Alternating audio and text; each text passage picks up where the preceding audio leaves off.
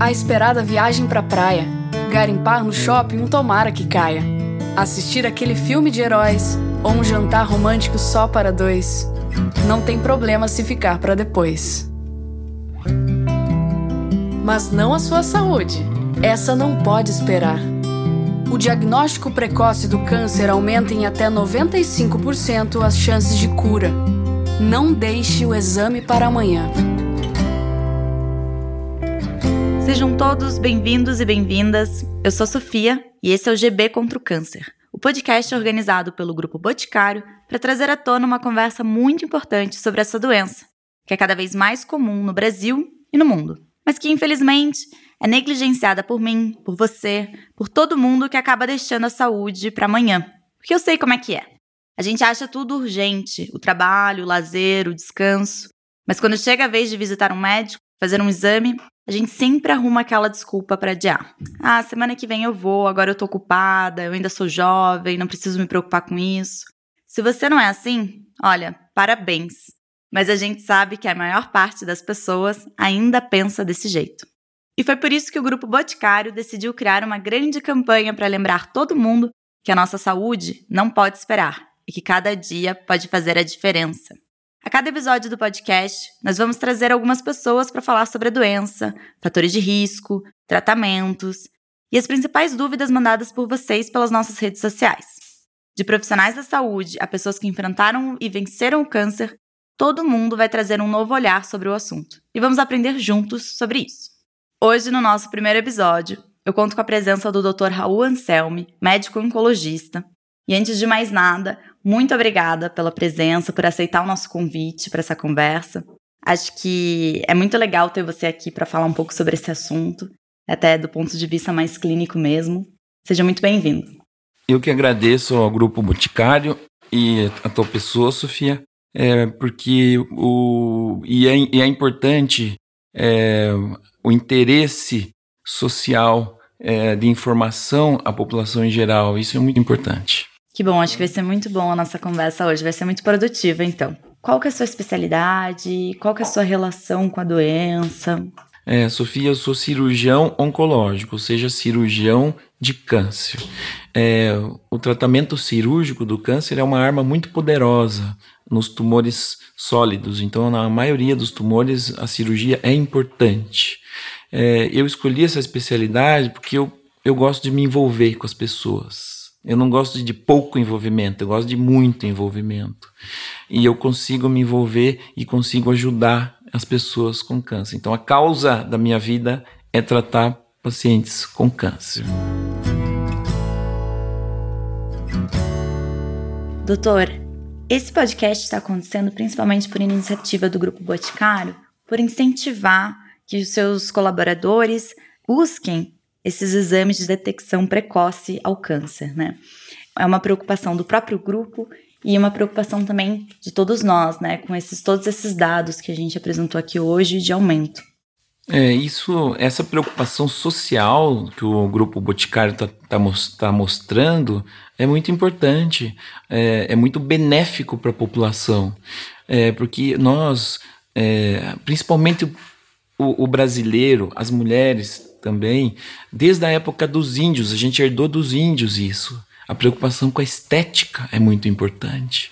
Então a gente tem que se preocupar com a estética, com o bem-estar, com a, com a parte física, mas também é, estética, mas também com a saúde. E essa preocupação em prevenção de câncer está relacionado a isso, é, a cuidado de saúde a cuidado, né? a cuidado das pessoas com sua saúde. É, os exames eles podem ser feitos em todas as idades, depende muito do caso.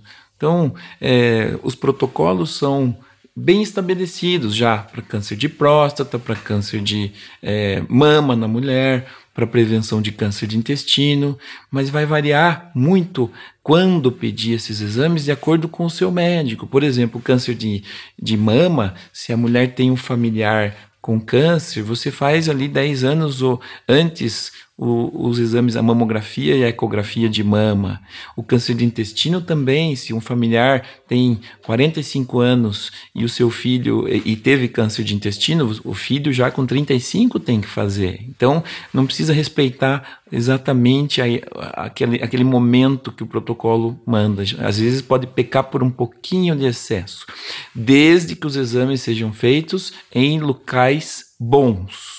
Então, o paciente deve escolher fazer exames em locais bons. Então, não é o local perto da sua casa que é o melhor às vezes. Às vezes é aquele que demora mais para marcar, que é mais difícil, mas tem que ser em locais bons, senão também não faz diferença. É, os exames são para todos, mas com essa campanha aí do GB para estimular que as pessoas já é super direcionada, então não tem desculpa mesmo, né? Não tem desculpa. Olha, antes da gente entrar mais sobre esse assunto, eu queria trazer alguns dados que eu acho muito importantes. É, apenas em 2018, no ano passado, quase 500 mil casos de câncer foram registrados no Brasil. É, é um dado bastante alarmante, né? É um, dado bastante alto. E a gente não fica sabendo dele, a não ser que a gente pesquise sobre o assunto, né? Busque informações. E geralmente só faz isso quando alguém muito próximo de nós é diagnosticado ou quando nós mesmos somos diagnosticados existe um certo tabu no assunto, né? É, e o tabu ele vem muito de um medo e o medo do desconhecido, né? Existe aquela frase até quem procura acha. E talvez a gente não procure porque a gente tem medo de achar. O certo seria quem procura previne, né? Me conta um pouco sobre isso, sobre a importância da prevenção e a importância de deixar de ser um tabu e a gente começar a falar um pouco mais sobre isso. É, o tabu é porque sempre houve essa a palavra câncer, as pessoas falam em câncer dá medo. Então a gente tem muitos pacientes que vêm, por exemplo, e a gente não pode usar a palavra, a gente nem usa a palavra câncer. É uma palavra que ainda assusta. Mas o câncer é uma doença crônica, como a hipertensão, como diabetes, como artrite reumatoide. Hoje o câncer a gente consegue com as terapias novas, os tratamentos novos, conseguem cronificar muitas vezes doenças que antes não eram possíveis fazer essa cronificação que eram incuráveis. Ao mesmo tempo, com o diagnóstico precoce, a gente consegue curar doenças que antes não conseguia, porque não havia essa, essas campanhas de diagnóstico precoce, de prevenção. Então, melhorou bastante essa questão do tabu, mas ainda as pessoas têm um certo tabu quando ouve a palavra câncer. Assusta, assusta bastante. E me diz uma coisa, quais são os tipos mais comuns que a gente tem que ter mais, né, cuidado, mais atenção? Então, na mulher, câncer de mama vem é, na frente, é, seguido do câncer coloretal, seu câncer do intestino grosso, e depois, logo em seguida, o câncer de pulmão na mulher. No homem, em primeiro lugar, câncer de próstata, segundo, o coloretal também, do intestino grosso, e terceiro, é o câncer de pulmão. Então, esses são os tipos mais frequentes de câncer é, na população feminina e masculina. Quando eu trouxe os dados ali de 2018, a gente também traz a informação de que a recorrência maior é nos homens, né? Um pouco mais de 300 mil contra 282 mil casos entre as mulheres. É, existe um certo também preconceito, é, alguma resistência do homem até com a própria saúde no caso desses exames. A gente percebe no consultório isso mesmo. As mulheres têm uma tendência em se cuidar mais do que os homens, principalmente quando vai passando mais a idade. Aí os homens se tornam um pouco mais resistentes. A gente também percebe que as coisas estão mudando, que a nova geração, os homens já de, de 40, de 50 para baixo, hoje em dia já, já tem menos essa, essa resistência e se preocupam mais. Então, eu não tenho um dado de literatura médica para te dar sobre isso, mas isso é verdade. As mulheres, de modo geral, têm uma, uma tendência em se cuidar mais, em, em fazer mais prevenção do que os homens, com certeza.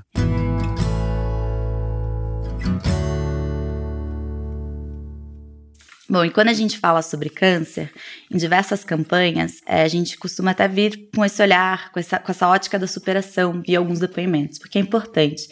Tem algum caso, né, de algum paciente seu que foi muito marcante, que você queira compartilhar aqui com a gente? Eu trabalho com o tratamento de tumores numa fase mais avançada, onde não é feito o diagnóstico precoce.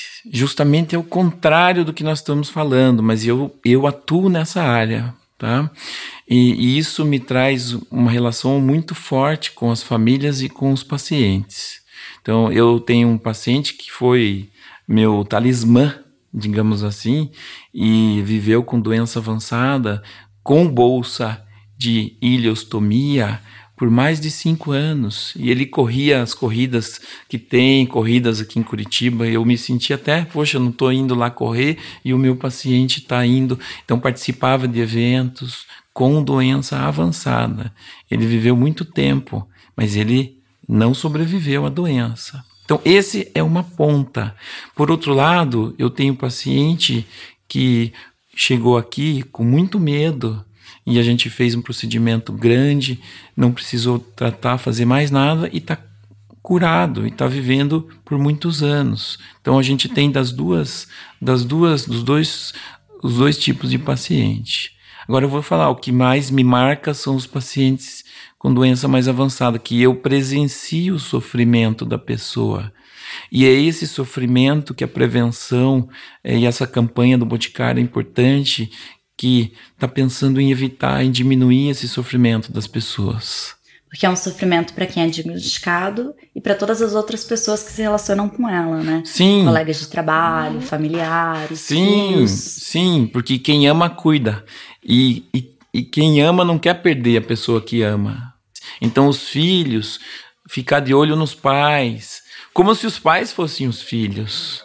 É? Os netos, ficar de olho nos avós e não deixar é, os seus familiares, digamos, entre aspas, abandonados. Então fica de olho, pai, mãe, foi fazer o check-up, foi no médico. Não deixar essa conversa de lado, né? Isso. Então, tanto no tratamento do câncer, esse envolvimento das pessoas é importante, como na prevenção também. Então, o envolvimento das pessoas, isso é importante. O cuidado. O cuidado é mais importante do que o tratamento o cuidado acima de tudo. É, e quando a gente fala sobre é, manter essa conversa ativa, de não deixar o câncer cair nesse tabu e a gente falar sobre isso, também envolve muito as nossas relações com os nossos familiares, né? Como que é isso? Qual a importância disso no seu trabalho? A gente percebe que quanto mais as pessoas se preocupam com seus familiares, melhor é feito um diagnóstico, elas procuram melhores médicos então, o cuidado é mais importante, às vezes, do que o tratamento, porque o cuidado está relacionado com a prevenção. Então, as pessoas se relacionam tanto no tratamento, estão juntas, envolvidas, mas também na prevenção. É, é isso que a gente tem que puxar para prevenção. Cobrarem os seus familiares, sim, os seus pais, os sim, os, os filhos cobrarem os seus pais, é, os amigos, né? os amigos. Escute, já fez a prevenção, já fez, olha, escute, não, não precisa se, se torrar no sol, sim. se cuida. Temos muitos amigos e colegas de trabalho fumantes, né? Também, também. Cuida com o cigarro, olha a bebida, não não, coma tanto, coma coisa, coisas certas. Esse cuidado é importante. Às vezes é um. A gente chove no molhado fazendo isso e parece que não tem efeito, mas tem efeito. Às vezes o exemplo é mais importante. Ter uma vida saudável, fazer exercício físico, os pais mostrarem para os filhos isso. É, é, os pais também educarem os filhos para as próximas gerações. É, eu acredito sempre que as gerações vão melhorando, né?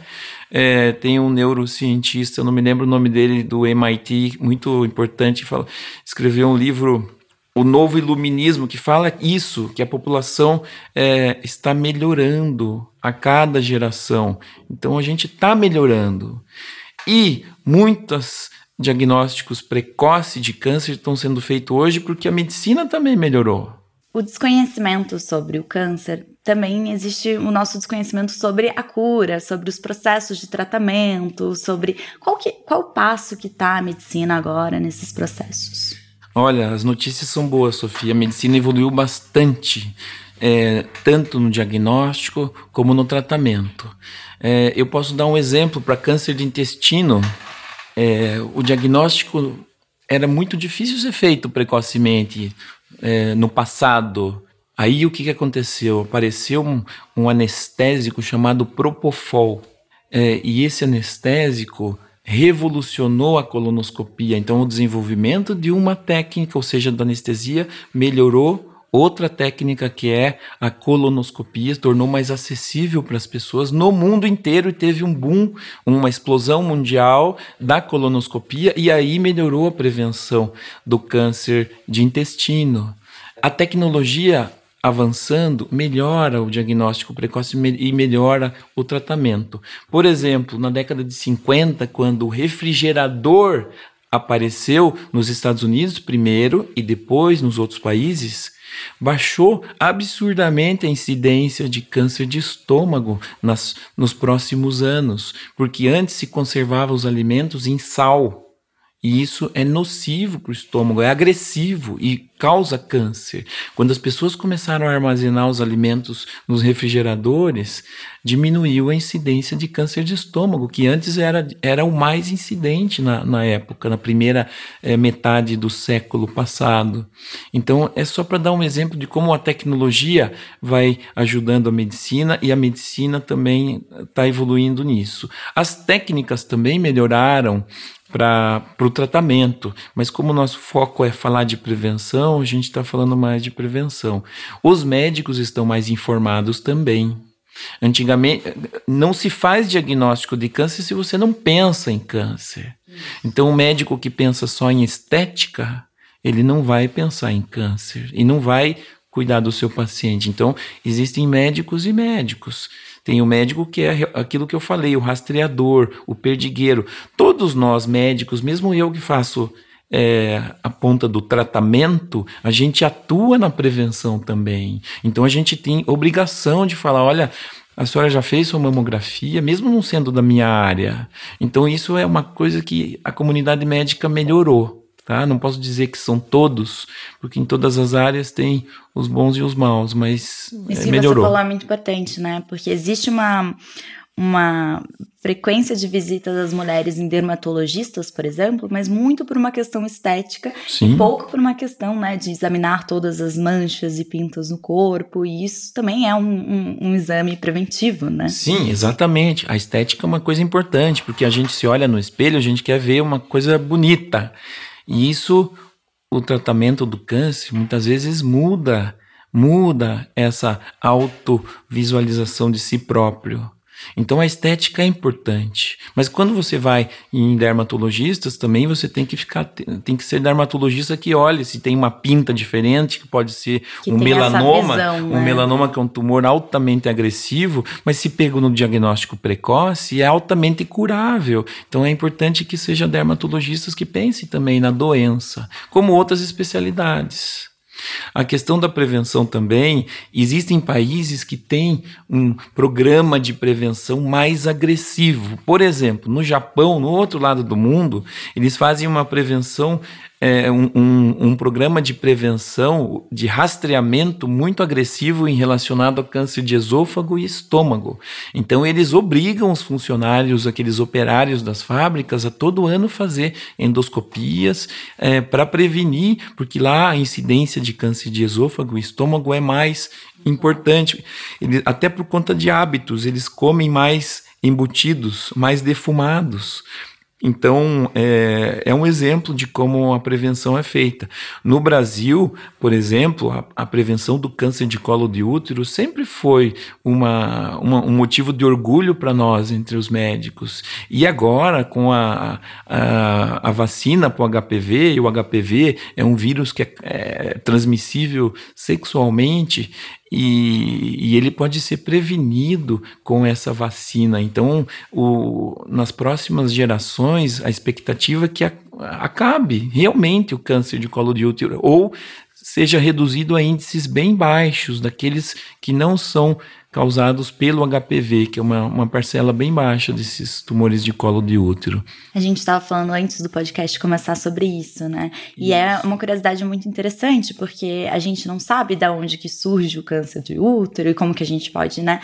Conta um pouco mais pra gente sobre Sim, então o câncer na tipo mulher, o câncer de colo de útero, ele surge numa idade mais jovem. A gente vê pacientes mais jovens com esse câncer que, que já desmistifica algo que a gente acha que de que o câncer é só para pessoas mais velhas. Exatamente. Né? Isso não vai acontecer comigo porque eu sou jovem. Exatamente. E muitas vezes é, muda significativamente a, a, vida dessas pacientes, porque o tratamento consiste às vezes em cirurgia, às vezes em radioterapia e às vezes em quimioterapia. Então são tratamentos muitas vezes agressivos.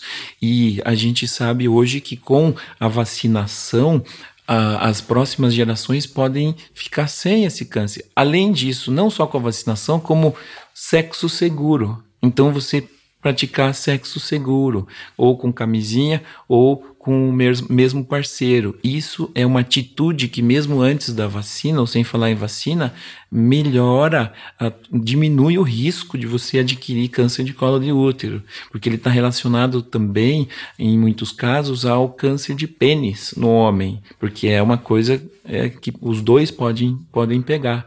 Então, isso melhorou bastante, as pessoas estão mais conscientes como a gente, antigamente, na minha época de juventude, a gente nem usava é, cinto de segurança, hoje todo mundo usa cinto de segurança. É, antigamente ninguém usava preservativo, hoje os jovens estão usando mais. Então eu acredito que as coisas estão melhorando nesse sentido. Eu acho que você falou uma palavra muito importante, que é atitude, né? A gente tem que ter mais atitude em relação a isso. Chamar o câncer realmente como uma causa para nós mesmos, né? Eu acho que esse é o objetivo da campanha do Grupo Boticário também. É que as pessoas tenham mais atitude a respeito disso. Sejam menos passivas, né? E sejam mais ativas a respeito disso. Porque a gente pode fazer muita coisa para acabar com esse tabu, para compartilhar mais conhecimento e para se, né, para se prevenir e para se cuidar, como você falou. Isso. E outra, fez um diagnóstico, abraça a causa também na família. O câncer não é uma doença transmissível. Então, se tem alguém com câncer na tua família, dá um apoio para essa pessoa. É o que eu falei: quem ama, cuida. Então, um paciente que se sente amado, ele não vai, ele não vai ter é, desejo de parar de tratar ou parar de ter algum sofrimento um pouco maior. Ele vai insistir no tratamento.